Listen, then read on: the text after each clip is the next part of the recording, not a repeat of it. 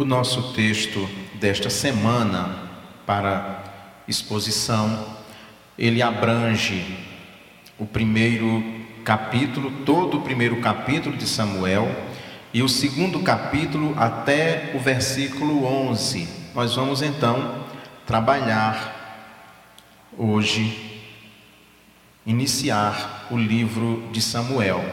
Algumas coisas são interessantes para nós refletirmos sobre este livro que nós vamos trabalhar. Ele, na nossa Bíblia, na Bíblia que nós usamos, 1 Samuel está logo depois de Ruth, do livro de Ruth. A história de Ruth acontece no tempo dos juízes. Você tem os livros, né? Vamos pensar nos livros até aqui. Gênesis, Êxodo, Levítico, Números, Deuteronômio. Ok. Josué, a entrada do povo na terra prometida. O povo entra, toma posse, todo mundo empolgado.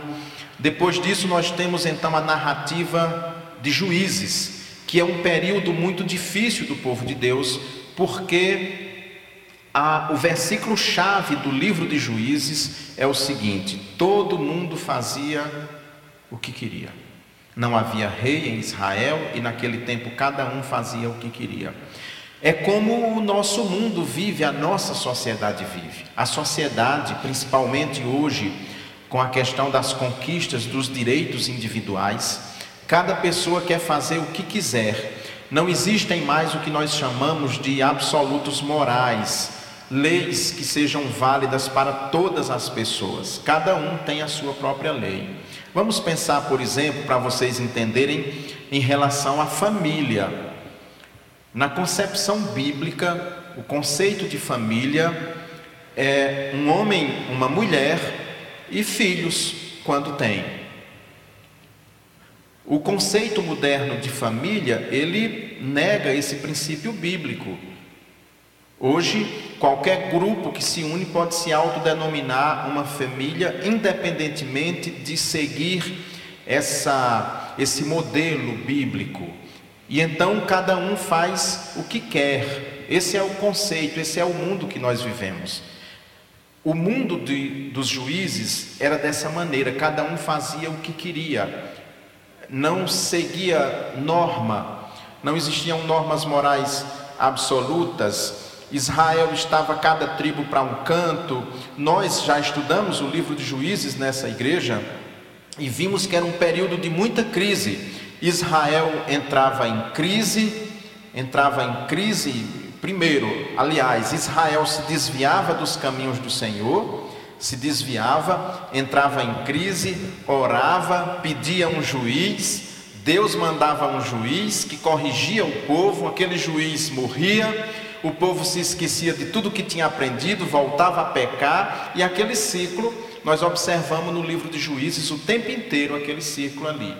É assim que estava a sociedade no tempo de Samuel, que é o último juiz, ele é o último dos juízes de Israel.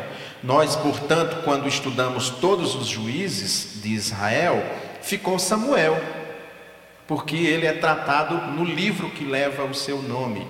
E a história de Ruth então acontece dentro do tempo dos juízes. É muito interessante a gente lembrar disso para entender o contexto, né?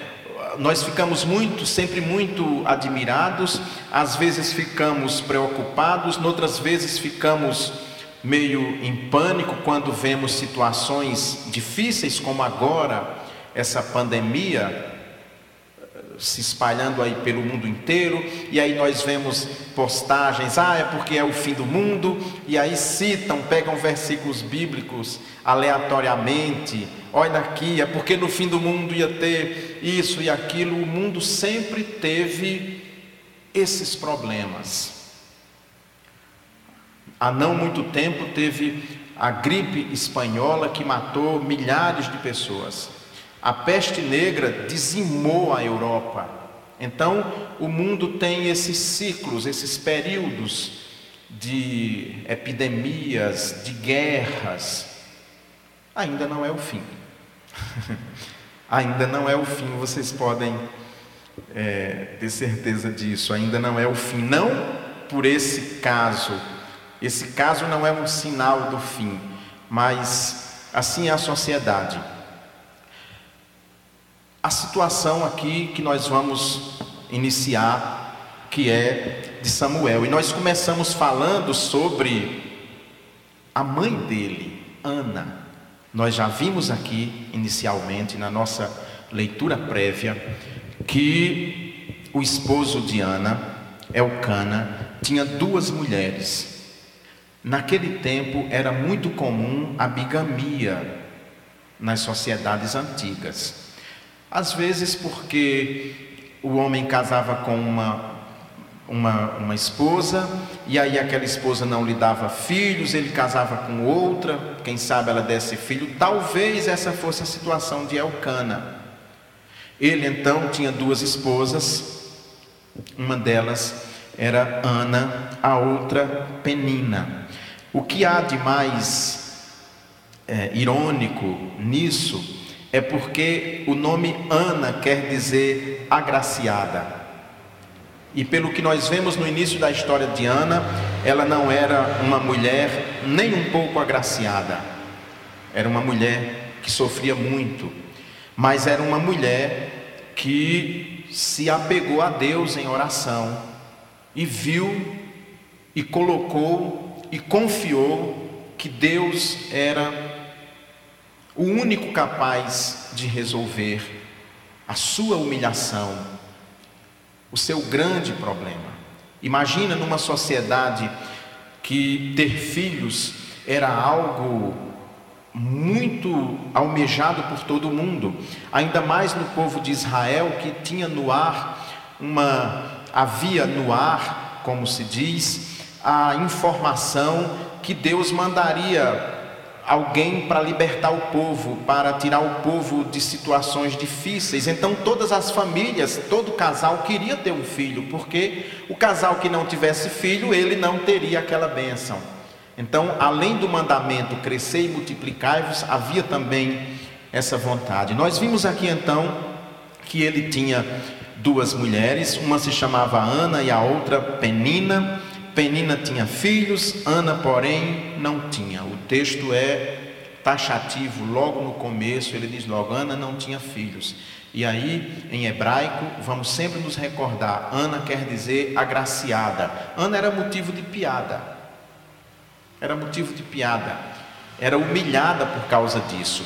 Seria mais ou menos você olhar para uma menina, uma mulher, cujo nome dela é Bela, e ela não condizer com o nome. Imagina o belo, aquele famoso pagodeiro. A gente ri do belo porque se ele tem uma coisa que não tem, é beleza. Um homem extremamente feio se chamando belo. O nome dele então é uma piada. Imagina uma mulher cujo nome é agraciada e ela sequer ter filhos. Essa era a situação de Ana. Ana era motivo de piadas por causa disso e sofria muito.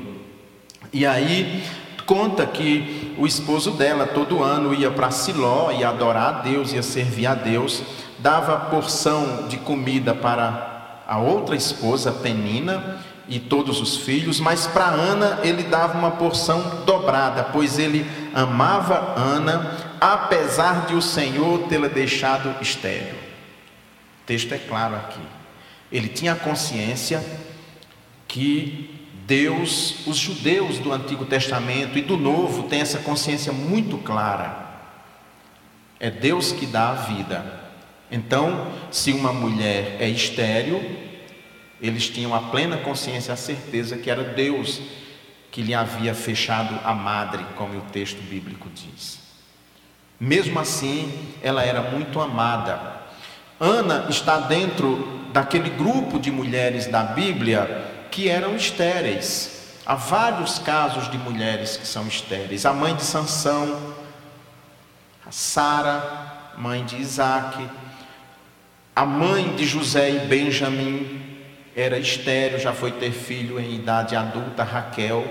Então há muitos casos na Bíblia de mulheres que são estéreis, mas essas mulheres, em algum momento da vida, de repente, a vida brota, a bênção brota. Ana então se pega em oração, ela ora, ela ora. Por isso que o projeto Ana da SAF né, é uma alusão a Ana, é uma alusão a Ana, por isso que a SAF tem o, né, o, o projeto, vou chamar projeto Ana, e por causa de Ana, que era uma mulher perseverante na oração. E aí o texto diz ainda que ela era muito triste, porque Penina, a sua rival, ficava provocando. Certamente, olha aí, seu nome é abençoada, é o Cana, meu marido é doido por você, eu sei que ele gosta mais de você do que de mim, mas no entanto, quem deu filhos para ele fui eu, você não deu filhos, você tem a madre fechada, você não dá filhos, você é infértil. Então ela humilhava. E por causa disso, Ana era muito triste. E um dia o marido lhe pergunta, né? Ana, por que é que você está chorando? Por que é que você não quer comer? Ela passava dias que nem tinha vontade de comer. Por que o teu coração está tão triste? Não sou melhor para ti do que dez filhos? Porque realmente a gente vê que ele a amava e que ele se dedicava a ela. Ainda que ele soubesse que Deus não tinha dado filhos a Ana, mas ele a amava e ele cuidava e tratava bem, ao ponto dele não ser nada modesto e dizer: Eu não sou melhor do que dez filhos, Ana. Por que é que você está triste? Eu não cubro você de carinho. Tudo aquilo que dez filhos poderiam dar a você, eu dou. Não fica triste, não há motivo para ficar triste. Mas Ana, ainda assim, era muito triste. Essa era a sua situação.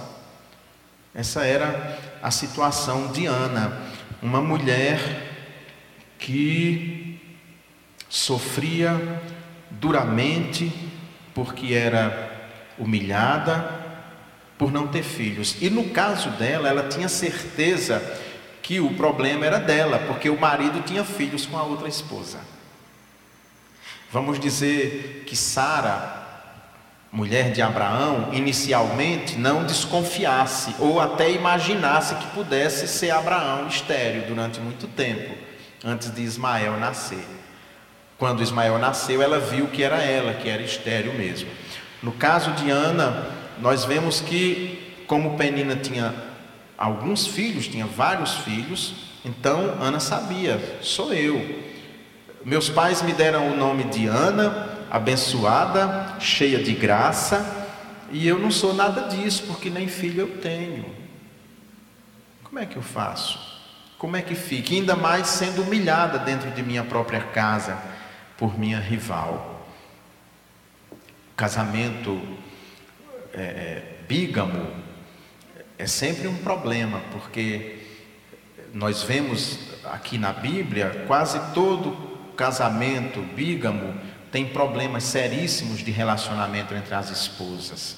Nunca é um relacionamento pacífico, pelo menos aqui, mesmo nas culturas onde era admitido. Então essa era a situação de Ana. Mas Ana, ela ora, ela sabe que crê num Deus que é poderoso, que é forte. Ela conhecia a história desse Deus, com toda certeza ela conhecia, ela sabia que esse Deus havia tirado o povo do Egito com mão forte poderosa, assentado naquela terra com mão forte e poderosa, expulsado os habitantes daquela terra, dado a Israel condições de lutar contra aquele povo. Então ela sabia o seguinte: eu vou orar porque o Deus que fez tudo isso, se ele quiser me abençoar com um filho, ele vai fazer isso. Ele vai.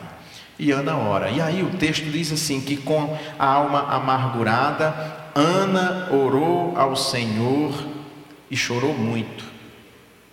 Então nós temos aqui em Samuel, primeiro vai falar de, de Ana, como nós estamos vendo, e aí ela chorou muito, ficou muito triste, E aí ela orava em silêncio ali num canto, certamente quase que resmungando, mexendo os lábios. Eli, que era o sacerdote, e que há muito tempo nós vamos falar sobre Eli, por isso que eu não vou adiantar muito agora, que nós vamos ter oportunidade de passar por ele, mas era um homem que tinha perdido a conexão com Deus. Eli tinha perdido a intimidade com Deus. E por ter perdido a intimidade com Deus, ele pensa que Ana está bêbada. Nove horas da manhã. Imagina, cedo, cedo do dia. Mas aqui nós vemos um problema subjacente a essa questão. Se Eli desconfia que Ana estava bêbada, é porque naquele momento o alcoolismo devia ser alto em Israel. Estávamos no tempo, no tempo dos juízes, cada um fazendo o que queria. O povo estava perdido em todos os sentidos. Então, aquele homem, aquele velho sacerdote, tinha perdido a conexão com Deus, e porque ele perdeu a conexão com Deus, vendo Ana orar, ele pensa que Ana está bêbada e chama a atenção dela. Ele disse: Até quando ficarás embriagada? Deixa de beber vinho. Mas Ana respondeu: Não, meu senhor, sou uma mulher angustiada, não bebi vinho nem bebida forte, mas derramei a minha alma diante do Senhor. Não penses que tua serva é uma mulher sem valor, porque tenho falado até agora da minha grande ansiedade e aflição. E aí ele diz: Vai-te em paz, e o Deus de Israel te conceda o pedido que lhe fizeste. Ana, nós vamos ver que ela tinha pedido um filho. Ela orou, e não foi apenas essa vez que Ana orou, durante muitos anos, todas as vezes que ela ia para Siló, ela orava, e certamente ela orava também na casa dela, pedindo a Deus em oração que lhe desse um filho. A segunda questão que nós vemos aqui, então, na oração de Ana, é essa perseverança e que nós também devemos ser perseverantes na oração, mesmo se estivermos numa situação como estava Ana, nos achando abandonados por Deus, nos achando desamparados por Deus, em situação de humilhação, ainda assim nós não podemos nos revoltar, deixar Deus de lado não, nós devemos fazer como fez Ana: orar, nos agarrar. Com insistência, um ano, dois anos, três anos, quatro anos, quantos anos forem necessários, sem cessar, orar e sem cessar, essa é a ordem do Senhor. Então, Ana é agora agraciada, e aí o seu nome vai fazer sentido agora. Agora a gente vai saber, e ela vai saber por que é que ela se chama agraciada, porque ela não vai ser mãe de um menino qualquer, ela vai ser mãe de Samuel, e Samuel é uma figura apaixonante, importantíssimo, um homem importantíssimo na história do povo de Deus, um homem verdadeiramente dedicado exclusivamente a Deus. Então, depois disso, Ana se levanta de madrugada, adora ao Senhor e aí eles voltam para casa. Versículo 20 diz: Assim Ana concebeu, e no, an, e no tempo devido teve um filho, ao qual chamou Samuel, pois ela dizia: Eu pedi ao Senhor. Eu pedi, e Deus me deu. Aquele homem, Elcana, subiu com toda a família para oferecer ao Senhor o sacrifício anual e cumprir o seu voto. Ana, porém, não subiu, pois disse a seu marido: Quando o menino for desmamado, eu o levarei para apresentá-lo diante do Senhor, para que fique lá para sempre. Não faz sentido. Não faz sentido, se você olha humanamente. Como é que alguém pode ficar durante anos a fios orando a Deus, pedindo algo a Deus, e no dia que Deus lhe dá aquilo, ela devolve para Deus. Olha a grandeza dessa mulher. Ana sabia que aquele filho não era dela. Ela sabia que aquele filho era de Deus. E ela devolve. Está aqui o filho, ele vai te servir. Ana não era uma mulher egoísta. Nós, pais, somos muito egoístas em relação a nossos filhos. O, o homem está barbado, como os meus, dois barbudos, e a gente ainda chama de meninos. Meus meninos. Nós somos possessivos, nós achamos que os filhos são nossos.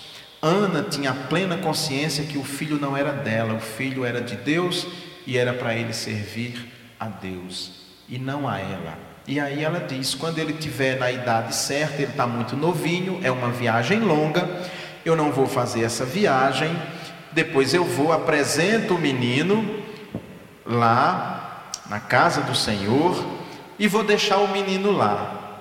Eu vou deixar o menino.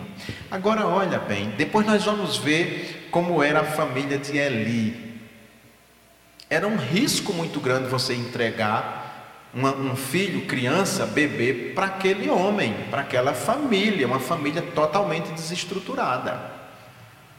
Mas Ana tinha muita fé, ela sabia que Deus guiaria os passos de seu filho. Então o marido diz: faça como você quiser. Ele não questiona, porque ele podia ter questionado. Ah, mas que conversa é essa? Durante muitos anos eu fiquei aqui tendo, tendo que aguentar os seus choros dentro de casa, as suas angústias, você pelos cantos, se lamentando que não tinha um filho. Agora está aí você com um bebê, amamentando um menino bonito, formoso, lustroso, e você vai se desfazer do menino? Vai largar o menino em Siló, nas mãos de Eli, daqueles filhos ímpios dele? Não vou deixar, não. Esse menino vai ficar comigo, é o meu primogênito, filho do amor de minha vida. Você sabe que eu a amo muito, o menino fica comigo. Não. Porque nós vemos que o marido dela também era um homem de Deus. Ele era um homem de Deus. E aí, depois de desmamá-lo, quando o menino ainda era pequeno, ela o levou à casa do Senhor em Siló com um touro de três anos, um efa de farinha e um recipiente de couro cheio de vinho. E então sacrificaram o touro e apresentaram o menino a Eli. Muito provavelmente ele estava com três anos, né? E ela disse: Ah, meu senhor, tão certo como tu vives, meu senhor, sou aquela mulher que estive aqui contigo orando ao Senhor. Lembrou Eli. Você pode não se lembrar de mim, mas eu sou aquela mulher que num dia estava orando aqui desesperada, sofrendo, angustiada, desamparada. Talvez até ela tenha dito: Lembra aquela que você pensou que estava bêbada? Não para revidar, não para passar na cara de Eli, mas para que ele se lembrasse do que havia acontecido e visse que Deus ainda realizava milagres no meio de Israel. E aí ela disse: Eu orava por esse menino e o Senhor me concedeu o pedido que eu fiz. Por isso também o dedico ao Senhor. Ele está entregue ao Senhor por todos os dias que viver, e ali adoraram o Senhor. E deixa Samuel lá na casa de Deus.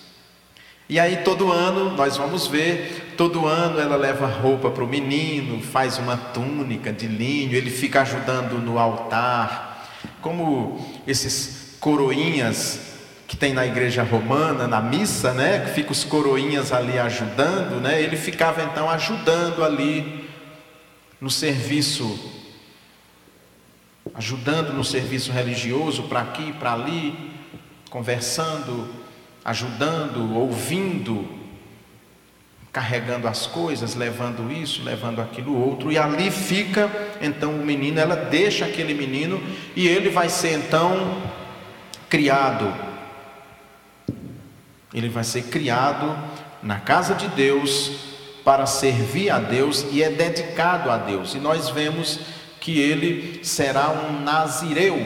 O nazireu não podia tomar bebida alcoólica, não podia tocar em nada morto, não só pessoas, mas animais.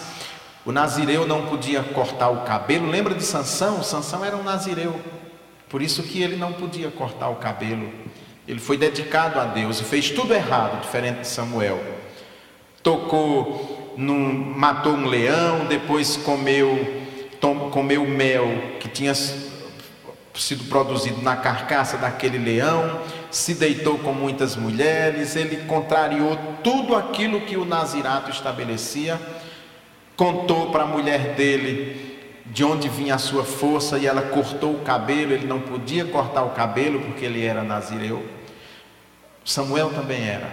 Ele foi dedicado a Deus. A vida dele tinha que ser toda voltada para o Senhor. Ana então recebe aquele filho de Deus, tem aquele filho, mas ela o devolve porque ela queria um filho não para si, mas para que aquele filho servisse a Deus, porque ela era uma serva de Deus, ela era uma adoradora de Deus, ela era uma mulher que entendia muito bem o que era a verdadeira adoração. Nós vamos então agora para o cântico de Ana. Ana compõe um cântico muito bonito, que quando nós vamos ler o cântico de Maria, que está em Lucas, nós vemos que é quase a mesma composição. O canto de Maria, na verdade, é um eco do canto de Ana. Maria conhecia esse canto de Ana, é claro, ela compôs o seu canto, Magnificat, mas o Magnificat não foi tirado da cabeça dela propriamente, inspirado pelo Espírito de Deus, e como ela era uma mulher que conhecia seguramente a Sagrada Escritura, ela fez então ecoar o canto de Ana. Vejamos, o canto nós vamos ler todo. Então Ana orou: Meu coração exulta no Senhor a minha força está exaltada por causa do Senhor. A minha boca se ri dos meus inimigos, pois me alegro na tua salvação. Lembra da rival dela, né, que ficava rindo porque ela não tinha filho. Agora é ela que está rindo, exultando. Não há ninguém santo como o Senhor. Não há outro além de ti. Não há rocha como o nosso Deus. Nosso Deus é forte. O nosso Deus realiza grandes feitos. O nosso Deus dá filho a que era estéril. É isso que Ana está nos lembrando. Não faleis mais palavras tão altivas, nem a arrogância saia da vossa boca, porque o Senhor é o Deus da sabedoria e julga os atos humanos. Os arcos dos fortes estão quebrados mas os fracos são revestidos de força. Lembra? Maria levanta do pó o indigente, né?